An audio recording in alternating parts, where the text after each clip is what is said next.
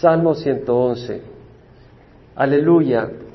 Daré gracias a Jehová con todo mi corazón, en la compañía de los rectos y en la congregación. Grandes son las obras de Jehová, buscadas por todos los que se deleitan en ellas. Esplendor y majestad es su obra y su justicia permanece para siempre. Ha hecho sus maravillas para ser recordadas. Clemente y compasivo es Jehová ha dado alimento a los que le temen, recordará su pacto para siempre. Ha hecho conocer a su pueblo el poder de sus obras al darle la heredad de las naciones. Las obras de sus manos son verdad y justicia, fieles son todos sus preceptos. Son afirmados para siempre jamás, ejecutados con fidelidad y rectitud. Él ha enviado redención a su pueblo, ha ordenado su pacto para siempre. Santo y temible es su nombre. El principio de la sabiduría es el temor de Jehová. Buen entendimiento tienen todos los que practican sus mandamientos. Su alabanza permanece para siempre. Este es un salmo de alabanza y de acción de gracias a Dios por sus obras, especialmente sus obras a favor de su pueblo, incluyendo sus atributos, su carácter, su compasión, su fidelidad, su carácter de verdadero, su pacto para con su pueblo, su redención. Es un salmo acróstico. Acróstico quiere decir que cada verso empieza con una letra del alfabeto hebreo. Entonces, cada verso que sigue va con la siguiente letra, la primera letra de la primera palabra del verso. O sea que el autor usó un poco de arte, por decir así, inspirado, ¿no? Pero inspirado por el Señor. Dice, aleluya, daré gracias a Jehová con todo mi corazón en la compañía de los rectos y en la congregación. Una vez, aleluya, y repito muchas veces las cosas porque es bueno aprender. Yo siempre me cuestiono cuando estoy preparando muchas veces. Digo, Señor, es así como quieres que estudie, es así como quieres que me meta en esto, que profundices o es pura cosa mía. Porque no me gusta hacer las cosas a mi manera, sino que sea el Señor el que guíe. Y estoy convencido que el Señor me ha puesto que lo haga de esta manera. Muchas de estas cosas se repiten, pero eso está bien, porque hay muchas verdades que necesitamos oír vez tras vez, que no nos cansamos de oír, que son necesarias para refrescarnos y para aprenderlas. Y la palabra aleluya acá son dos palabras, halal y ya. La palabra halal quiere decir alabar, alardearse. A veces muchas de estas palabras son religiosas, no las usamos en el lenguaje común. Usted no usa en el lenguaje común aleluya, o sea, es un lenguaje religioso. Los aleluyas la usamos de vez en cuando, así nos dicen los que no son cristianos, pero no entienden lo que significa aleluya muchas veces. La palabra aleluya, alabar, pero ¿qué quiere decir alabar realmente? Bueno, es alardear, alardearse, enorgullecerse, gloriarse en este caso, enorgullecerse de Dios, sentirse orgulloso, como cuando un niño dice, yo me siento orgulloso de mi papá, mi papá es aquí, mi papá es allá. Y eso es lo que quiere decir, sentirnos orgullosos de Dios. Literalmente quiere decir resplandecer, brillar, y se relaciona con declarar algo que la gente no ve, o sea, declarar algo maravilloso, traerlo a la luz, por decir así, o sea, Dios brilla, resplandece. Y la palabra ya, que es la contracción de Jehová, que es el nombre de Dios, Jehová o Yahweh, que es el que existe siempre, el yo soy, el que siempre es. Pero acuérdese de que este es un verbo imperativo, es decir, alabe a Jehová. No dice alabado sea Jehová, sino que dice alabe a Jehová. Es un llamado a enorgullecernos en el Señor. Bueno, ¿cómo te vas a enorgullecer si no abres los ojos a lo que Dios es y lo que ha hecho? Es un llamado a gloriarnos en Dios, a sentirnos orgullosos de Dios, a declarar su grandeza, sus atributos. Y dice, daré gracias al Señor con todo mi corazón. Dios no quiere alabanza de los labios nomás. Dios no quiere que simplemente le demos gracia de los labios.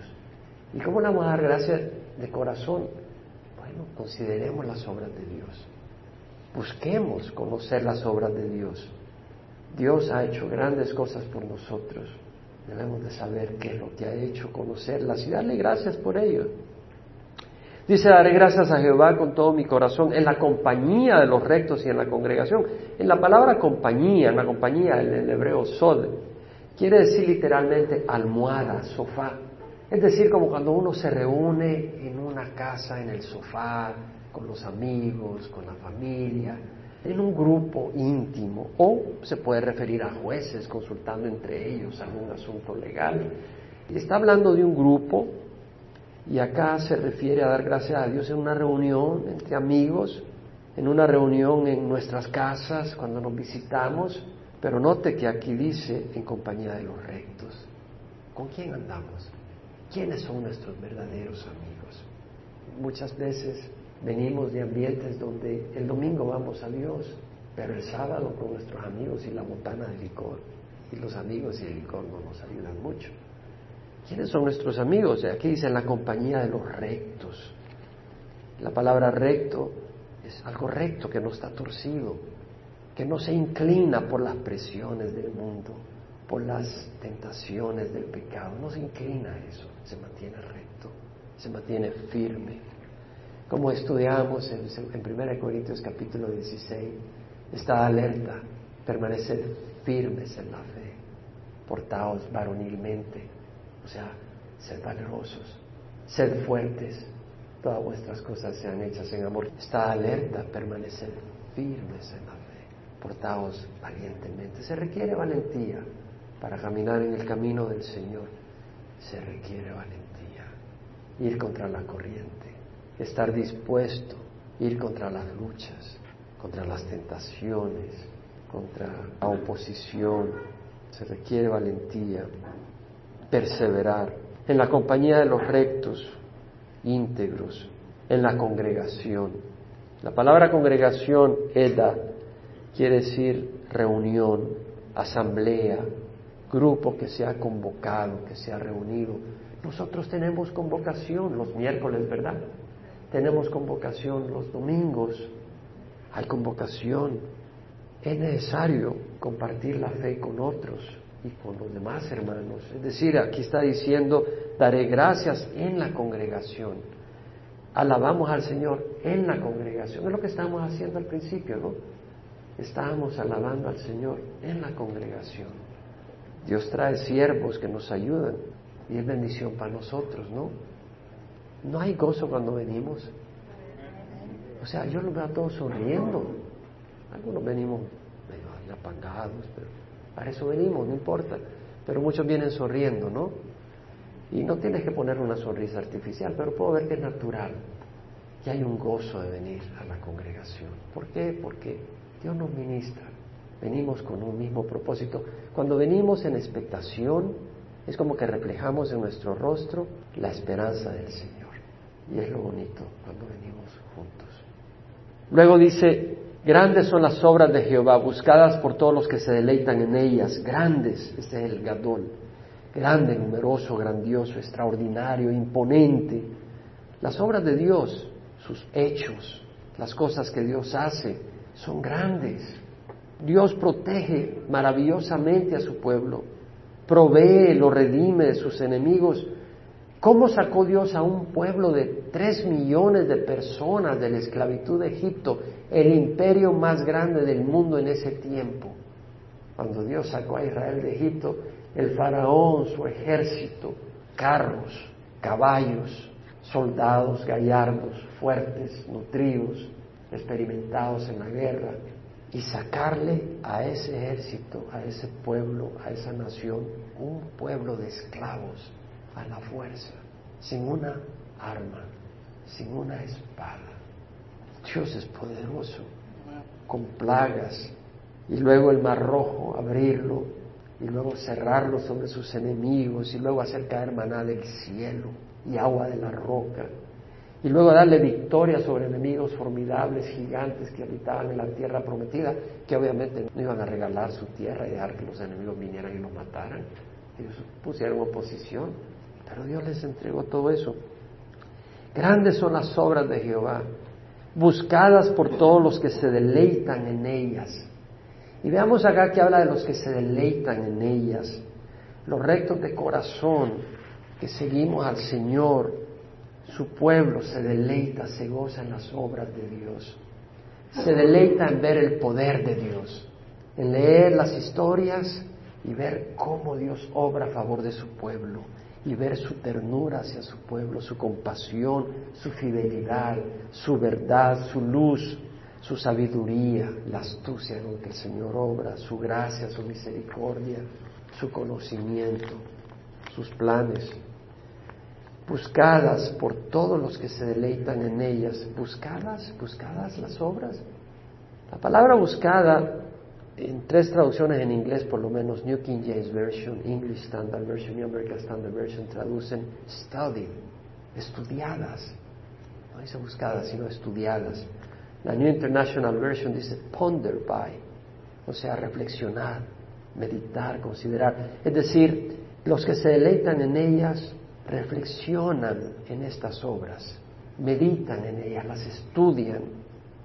Me fui al hebreo me, voy muy seguido al hebreo cuando estoy estudiando los salmos, algo que no hago normalmente, pero porque le hay un gran sabor a poder entender más y, me hace meditar más en lo que está diciendo.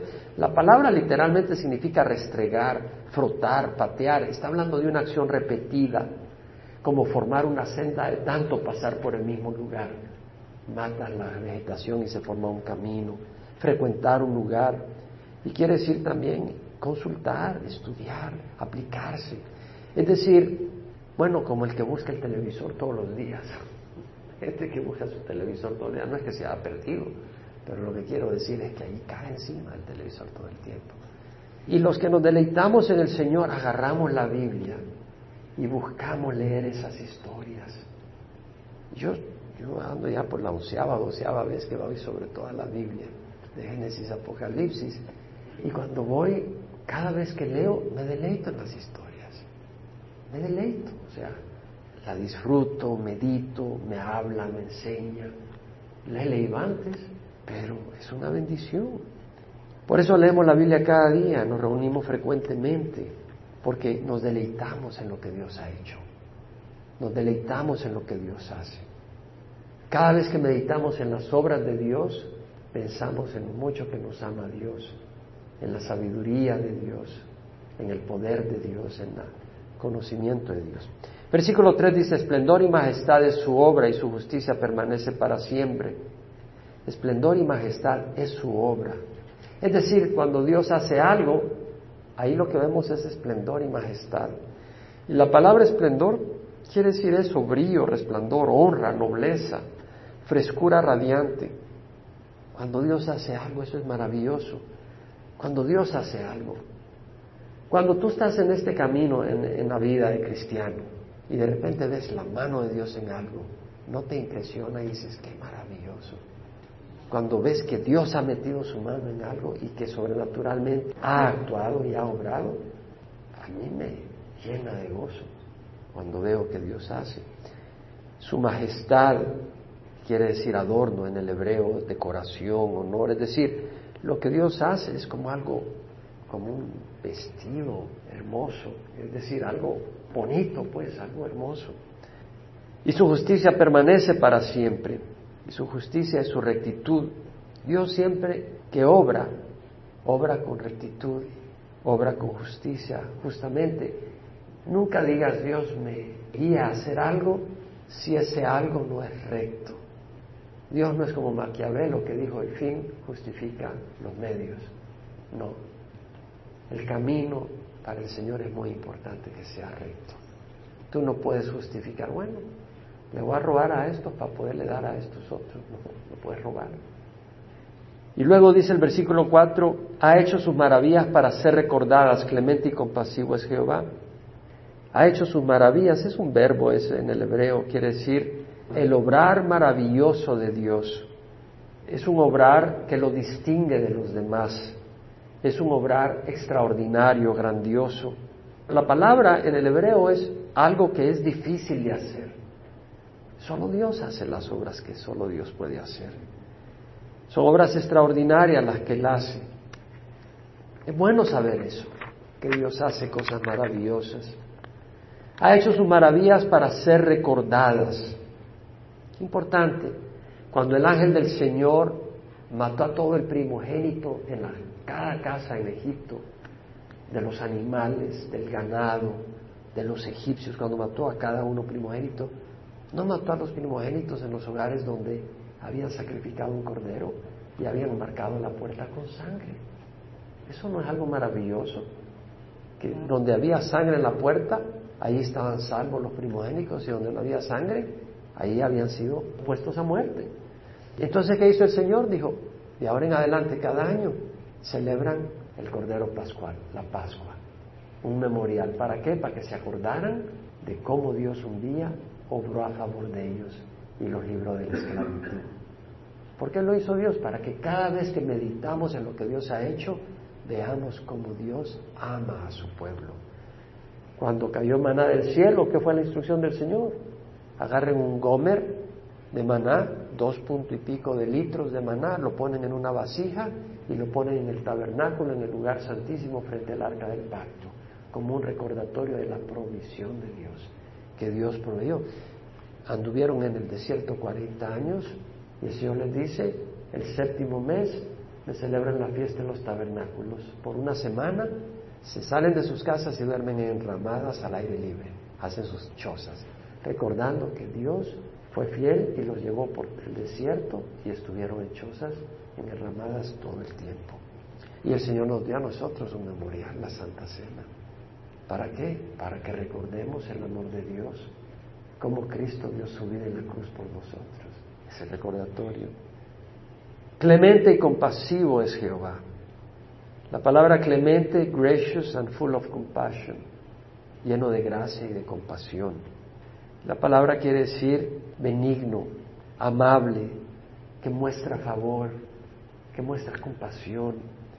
Y compasivo, es decir, que se inclina hacia uno, que ve nuestra necesidad y no cierra los ojos, sino que siente ese dolor. Siente el dolor que tú sientes. Y diez veces en el Antiguo Testamento aparecen las dos palabras juntas en el mismo verso, clemente y compasivo, diez veces. Dios es tocado por nuestro sufrimiento. No dejes pasar de un oído al otro lo que te estoy diciendo ahora. Dios es tocado por nuestro sufrimiento y nuestro dolor. Tal vez tú te sientes retado emocionalmente ante alguna situación que te aflige. Dios lo ve y su corazón se siente, su corazón se duele al verte la situación en la que pasas. Él no se ríe ni es duro ante nuestras angustias y dificultades. Él no es insensible cuando nos estamos dando duro contra la pared o cuando nos hayamos confundidos o cuando nos hayamos cansados y agotados. Él es clemente y compasivo. En Isaías 49, 15 dice, ¿puede una mujer olvidar a su niño de pecho sin compadecerse del hijo de sus entrañas? Aunque ellas se olvidaran, yo no te olvidaré. Póntete a pensar, ¿puede una mujer olvidar a su niño de pecho? Imagínate, sin compadecerse del hijo de sus entrañas. El Señor dice, yo tengo más compasión. Es más fácil que una mujer se olvide de su niño de pecho. Es más fácil que una mujer se olvide del niño de sus entrañas a que yo me olvide de ti, dice el Señor. Lo que pasa es que a veces cuando estamos en nuestras crisis no ponemos las dos cosas juntas. Y esa es la astucia de Satanás. Luego dice el Señor en Isaías, porque tu esposo es tu hacedor, 54.5, porque tu esposo es tu hacedor, le llama a Israel esposa, tu esposo, el, mismo Dios se llama el esposo de Israel. ¿Y cómo llama a Jesucristo a la iglesia? Su novia. ¿No crees que eso implica ternura? ¿No crees que eso implica compasión? No le dice mi vieja, como algunos ya después de algunos años de casado, mi vieja. No, le dice mi novia. No, el Señor dice mi novia. Vemos la ternura, ¿no? Sí, porque cuando uno anda de novio, cuidado que te volteen a ver a la novia. Te metes en cualquier pleito. Tu esposo es tu hacedor, Jehová de los ejércitos es su nombre y tu redentor es el Santo de Israel, que se llama Dios de toda la tierra, tu redentor. ¿Cuánto pagó Jesucristo por nosotros? Dio su vida. Luego en Isaías 54, 7 y 10 dice, por un breve momento te abandoné, pero con gran compasión te recogeré. ¿Por qué, ¿Por qué abandonó Dios a Israel por un momento? Porque estaban en una idolatría, estaban rebeldes, estaban cabeza dura, estaban sacrificando a sus hijos, a Molec. ¿Qué hizo el Señor? Les trajo una buena paliza, de espada, hambre, pestes, mortandad en montones. ¿Por qué? Para que Dios pudiera erradicar ese cáncer, traer una corrección, porque la amaba a Israel, la ama a Israel.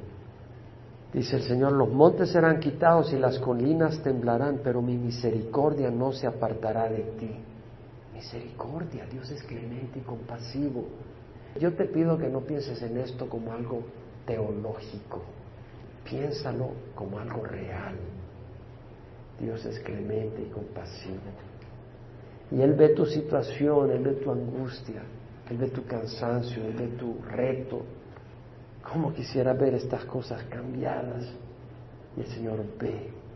Y Él no es indiferente. Su corazón se duele.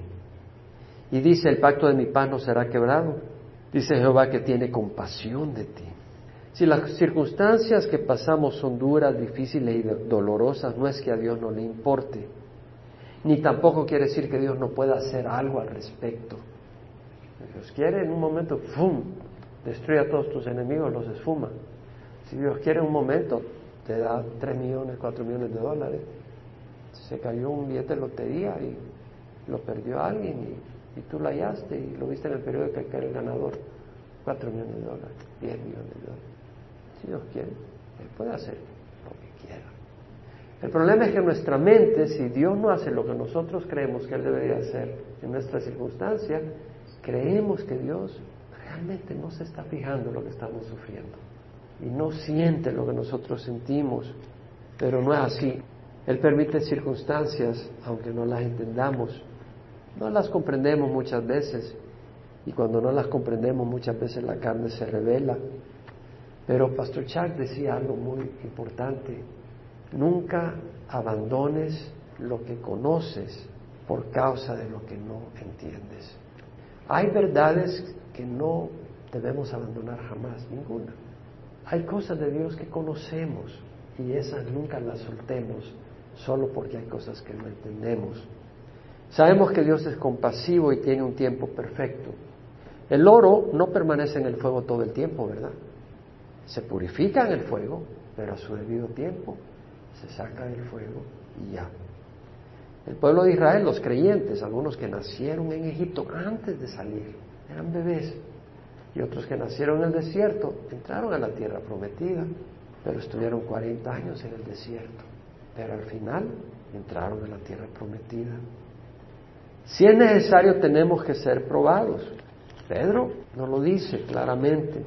Primera de Pedro, capítulo 1, versículo 3 al 7, dice Pedro, bendito sea el Dios y Padre de nuestro Señor Jesucristo, quien según su gran misericordia, ¿qué palabra usa?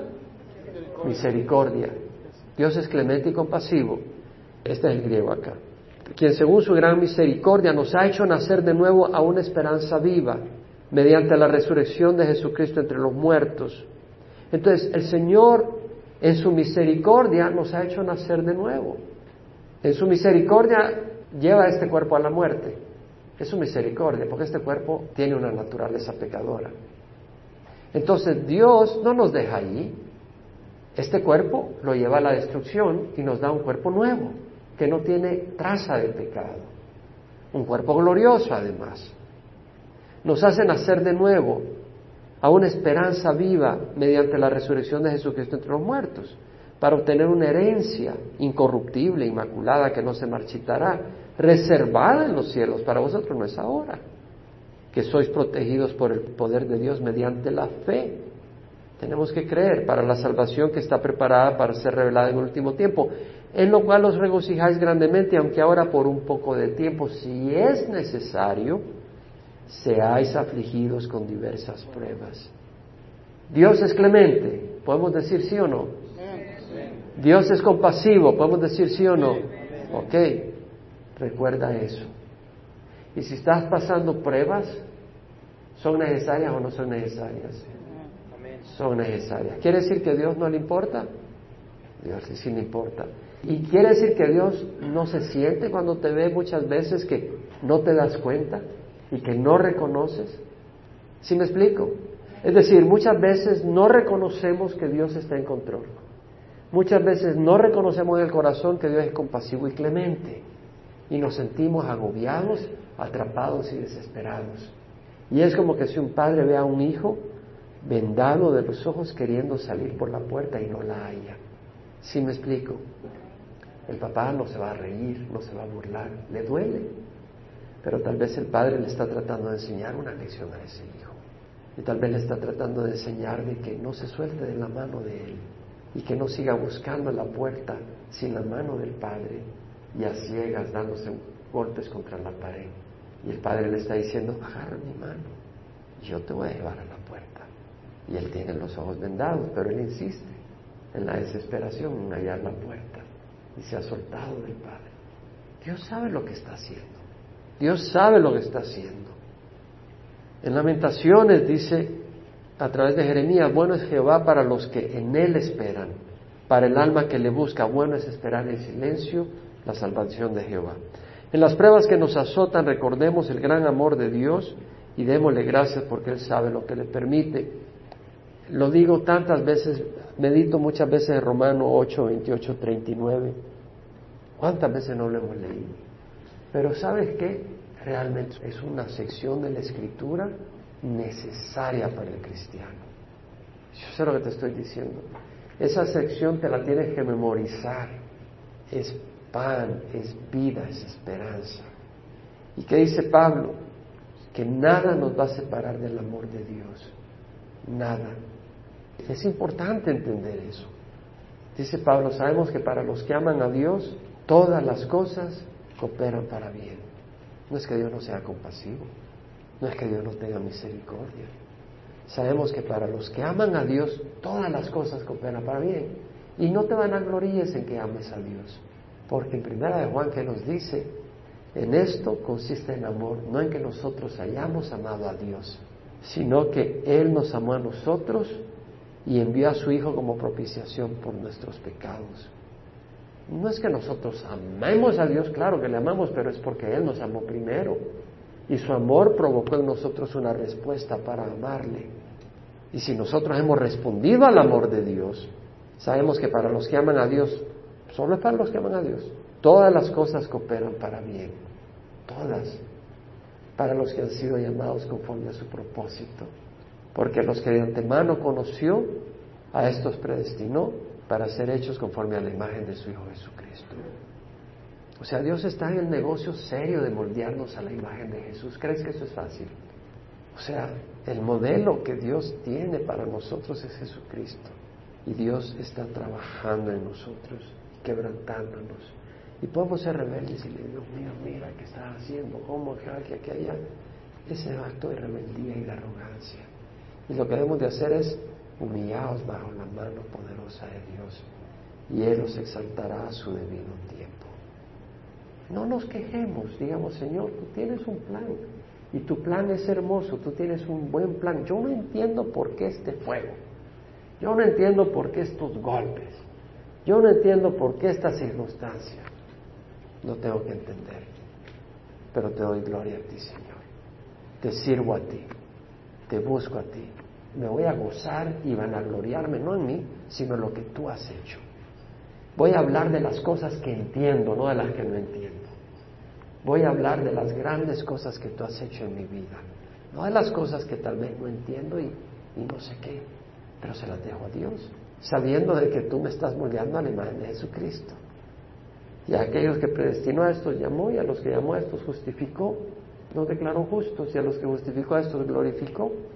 Nos dio el puesto de hijos de Dios, hijos de Dios. ¿Tú crees que no es compasivo Dios?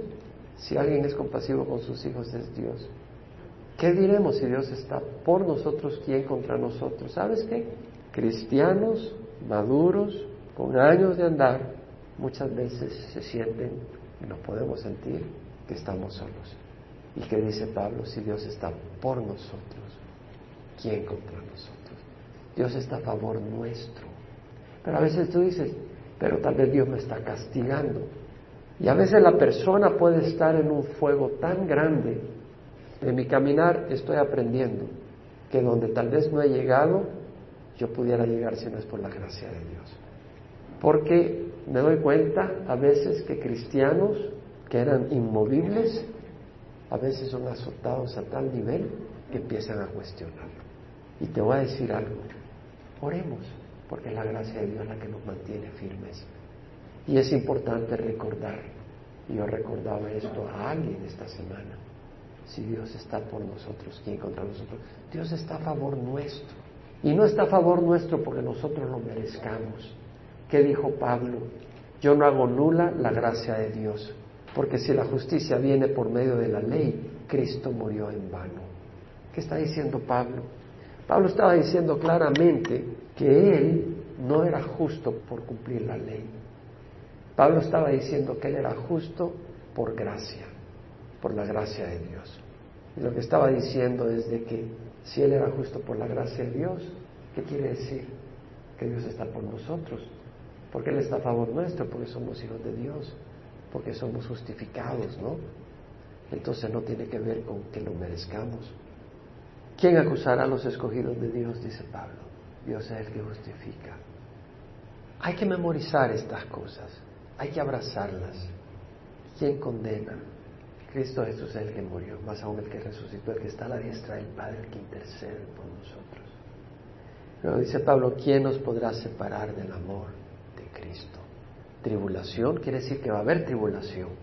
Y si amamos a Dios, Él está con nosotros en la tribulación. Angustia quiere decir que va a haber angustia para el cristiano. Pero Cristo, su amor, o sea, no puede ocurrir algo que vaya en contra del amor de Cristo hacia nosotros. O sea, si pasamos una angustia es porque el amor de Cristo hacia nosotros es tan grande que lo tiene planeado para nuestras vidas. Eso es lo que quiere decir. Tribulación, angustia, persecución, hambre, desnudez, peligro, la espada. Tal como está escrito, por causa tuya somos puestos a muerte todo el día. Pablo mismo estaba puesto a muerte a cada rato. Somos considerados como ovejas al matadero. Pero Pablo sabía que en todas esas situaciones era el amor de Cristo que permitía eso. ¿Podemos decir amén a esto? O sea, cuando digo amén es que estamos captando lo que nos está enseñando el Señor.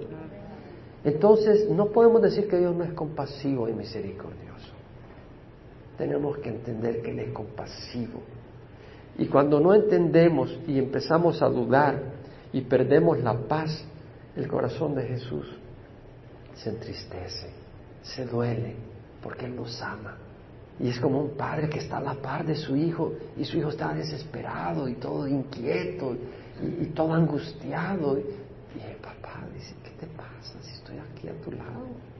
O como aquel entrenador que te dice, sigue, sigue, pero él conoce hasta dónde puedes aguantar y estás pensando locura y tontería porque no sabes hasta dónde puedes aguantar. Pero el entrenador y Dios que conoce nuestra persona perfectamente, sabe en todas estas cosas somos más que vencedores por medio de aquel que nos amó. Dice Estoy convencido que la muerte, o sea, ni la vida, ni ángeles, ni principado, ni lo presente, ni porvenir, ni los poderes, ni lo alto, o sea, ningún ser en el cielo, ni lo profundo, ningún ser en el Hades, en el Seol, en el infierno, no se puede separar del amor de Dios que es en Cristo Jesús. ¿Qué quiere decir eso? Que ese amor está en Cristo Jesús. Si tú no estás en Cristo Jesús, ese amor no lo vas a experimentar. Creo Jesús con la rama que no está unida a Cristo, al tronco, se seca, no produce fruto. O sea, que, está, que no produce fruto. Es cortada, se seca, es echada al fuego. O sea, tenemos que estar anclados a Jesucristo, no a la iglesia católica, no a la iglesia evangélica, no a Calvary Chapel, a Cristo. ¿Sí me explico? Amamos a Calvary Chapel, ¿no? Amamos a Chuck Smith. Nosotros no estamos anclados en Chuck, estamos anclados en Cristo. Amamos a Chuck. Claro que amamos a Chuck. Y digo amamos porque Él está vivo, está con el Señor. Le damos gracias a Dios por Él, pero nuestra fe nunca estaba puesta en Chuck. Nuestra fe estaba puesta en la palabra. Y Chuck no se salió de la palabra, pero si en algún momento se hubiera alejado de la palabra, pues nos hubiéramos quedado con la palabra, no con Chuck, ¿no? O sea, es decir, nuestra fe está en Cristo, Cristo. Y cuando los hombres ponen la fe en los hombres, Maldito el hombre que confía en el hombre y hace la carne su fortaleza y de Jehová aparta su corazón. Dice la palabra. Tenemos la fe en Jesús. Y luego dice, ha dado alimento a los que le temen, recordará su pacto para siempre. Es decir, ¿qué es temer al Señor? Es reconocerle como Dios, como poderoso, como fuente de vida, como el gobernador del universo, como el juez que un día va a juzgar a todo mundo, el que conoce, oye y sabe y entiende y ve todo. Y temer a Dios quiere decir reconocerle como nuestra vida, nuestra fuente, nuestro oxígeno, querer obedecerle. Cuando tus pulmones quieren abrirse para agarrar aire, tú dices, no, revélate. Ahí nomás caes muerto. ¿Sí me explico? O sea, así como los pulmones ah, se abren para agarrar oxígeno, ahí. Así queremos obedecerle al Señor porque es nuestro oxígeno, su palabra es vida. Las palabras que yo he hablado son espíritu y son vida. En Isaías dice el Señor a este miraré al que es humilde y contrito de espíritu y que tiembla ante mi palabra, es decir, aquel que respeta y honra mi palabra. En Job leemos de que Jehová dijo a Satanás, ¿te has fijado en mi siervo Job? Porque no hay ninguno como él sobre la tierra, hombre intachable y recto, temeroso de Dios y apartado del mal. Cuando tú tienes temor santo de Dios, te apartas del mal. ¿Y qué respondió Satanás a Jehová? ¿Acaso teme Job a Dios de balde? Satanás no conocía a Job. Satanás no conocía el corazón de Job. Satanás pensaba que Job tenía respeto a Dios porque Dios lo había bendecido. Entonces Satanás simple y sencillamente no pensaba que Job realmente era fiel a Dios porque Dios es quien es, pero se equivoca. Y Job fue fiel a Dios en toda circunstancia. Dios es fiel en suplir las necesidades de su pueblo y se ha dado alimento a los que le temen. Él puede usar el medio, el canal que él desee, el instrumento que quiera, pero es Dios. Y en su palabra promete, busca primero su reino y su justicia y todas estas cosas os serán añadidas, dice. Y luego dice, recordará su pacto para siempre. Debemos descansar en eso. El pacto del Señor es un pacto de qué? ¿De ley o de gracia? De gracia. Es, es basado en que tú cumplas toda la ley o en que Jesús pagó por tus pecados. ¿Está basado en la cruz o en tu ley? En la cruz. No quiere decir que vas a estar voluntariamente desafiante, desobedeciendo a Dios, porque entonces estás despreciando a Dios. Pero quiere decir de que dentro de tu caminar eres imperfecto y descansas en lo que hizo Jesús en la cruz. Y dice, ha hecho conocer a su pueblo el poder de sus obras al darle la heredad de las naciones. Ha hecho conocer a sus pueblos el poder de sus obras, es decir, le ha mostrado a Israel lo poderoso que es Él para hacer obras. Él puede hacer obras grandes, poderosas. ¿Y cuáles poderosas? Ahí dice, le dio la heredad de las naciones. ¿Qué quiere decir que le dio la heredad de las naciones? Habían naciones más poderosas que Israel en la tierra de Canaán. Esa tierra era una tierra fértil no como ahora que ha sido muy dañada por tantas guerras. Y en ese tiempo, en las guerras, los ejércitos enemigos llenaban de sal la tierra para hacerla estéril. Destruyeron toda el área del Medio Oriente, las guerras ahí. Pero era una tierra próspera, agrícola, ganadería, fértil, una tierra que mandaba leche y miel. Y eran naciones más poderosas las que entraron. Y el Señor a través de Josué les dijo, pasaste el Jordán y llegaste a Jericó, y los habitantes de Jericó pelearon contra vosotros, y también los amorreos, los fereceos, los cananeos, los eteos, los gergeseos, los hebeos y los jebuseos, y los entregué en vuestras manos. Entonces envié delante de vosotros avispas que expulsaron a los dos reyes de los amorreos de delante de vosotros, pero no fue por vuestra espada ni por vuestro arco, y os di una tierra en que no habías trabajado, y ciudades que no habías edificado y habitasteis en ellas, de viñas y olivares que no plantasteis, coméis. O sea, vemos que el Señor le dio la herencia a las naciones. Las obras de su mano son verdad y justicia, fieles todos sus preceptos. Las obras de su mano son verdad, son firmeza, constancia, fidelidad, integridad y justicia, es decir, Dios juzga la maldad. Dios no cierra los ojos a la maldad. Y a los que vienen arrepentidos le muestra misericordia. Pero Dios es recto. Las obras de su mano son verdad y justicia. Fieles todos tus preceptos. Me llama la atención acá. Y estuve ahí dándole duro a esta frase. Fieles todos tus preceptos son afirmados para siempre jamás, ejecutados con fidelidad y rectitud. Hasta que hallé entendimiento a esta frase. Fieles tus preceptos. ¿Cómo es eso? Bueno, la palabra fiel en la King James y New King James la traducen sure, seguros tus preceptos. Y la New Living Translation, New International Version, English Standard Version la traducen trustworthy, confiables. Y la palabra en el hebreo significa, amán, quiere decir dar soporte, dar apoyo, sostener, estar firme, que no es sacudido, que es confiable. Es decir, como un muro donde tú te puedes apoyar y no te caes, te detiene. Entonces, ¿qué quiere decir esto? Que son fieles los preceptos del Señor. Ah, hasta que entendí. Tú puedes confiar en preceptos de hombres, pero a la hora del juicio, mi amigo, te va a ir muy mal. Tú puedes confiar en tradiciones religiosas, pero a la hora del juicio te va a ir muy mal. O tú puedes confiar en la palabra de Dios. Y si tú confías en la palabra de Dios, fieles son los preceptos del Señor. Y eso es lo que nos enseña el Señor acá. El Señor Jesucristo le dijo a los fariseos y a los escribas que vinieron escandalizados porque los discípulos de Jesús no se lavan las manos antes de comer y no observaban de esa manera la tradición de los ancianos. Y Jesús les dijo, ¿y ustedes por qué abandonan la palabra de Dios y quiebran la palabra de Dios por observar la tradición de sus ancianos? Entonces vemos de que tú puedes guardar la tradición y darle la espalda a la palabra de Dios, o puedes abrazar la palabra de Dios, aunque tengas que darle la espalda a algunas tradiciones. A la hora de las horas lo que va a ser fiel no son las tradiciones, sino los preceptos.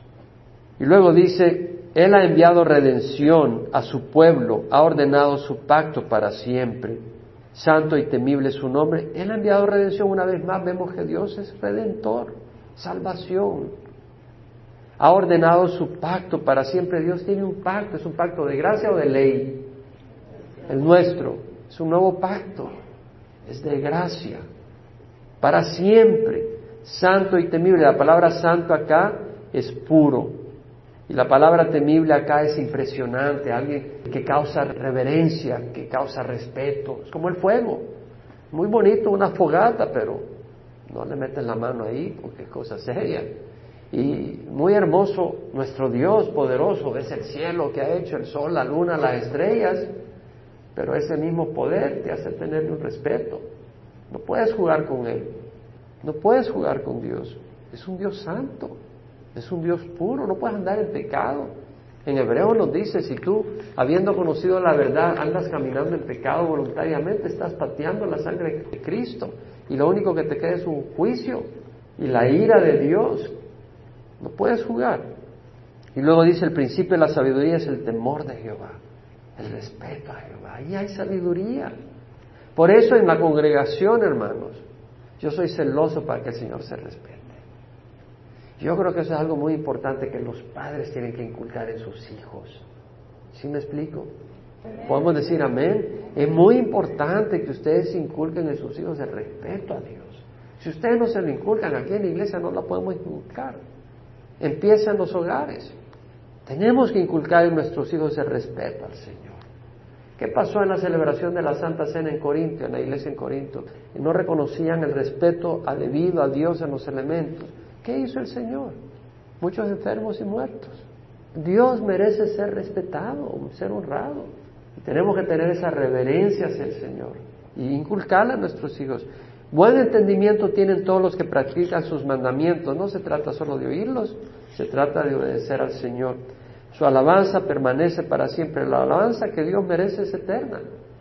Nunca nos vamos a cansar de exaltar sus grandezas porque no solo las ha hecho, no solo las está haciendo, pero seguirá haciendo grandes cosas.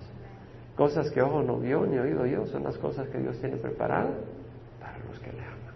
Amén. Hemos meditado, Señor, en que tú eres clemente y compasivo y que no tenemos razón para sentirnos, Señor, abandonados o sin esperanza, pero Señor, entender, Padre, que aquellas cosas que entendemos nos hablan de tu fidelidad, de tu amor y de tu propósito. Y con ellas, Señor, basta, aunque no entendamos circunstancias que nos puedan afligir, podemos confiar en ti, Señor. Te damos gracias por tu fidelidad y ruego, Señor, que tu Espíritu Santo sea derramado sobre cada uno de los que estamos acá y que ese espíritu de paz, de consuelo, de esperanza, reanime los corazones, Señor, y de esa tranquilidad y esa paz, Señor, que cada uno de nosotros anhela y necesita, Señor, para caminar con fortaleza y valentía. Y te damos gracias por tu fidelidad. En nombre de Jesús. Amén. Dios les bendiga, hermanos.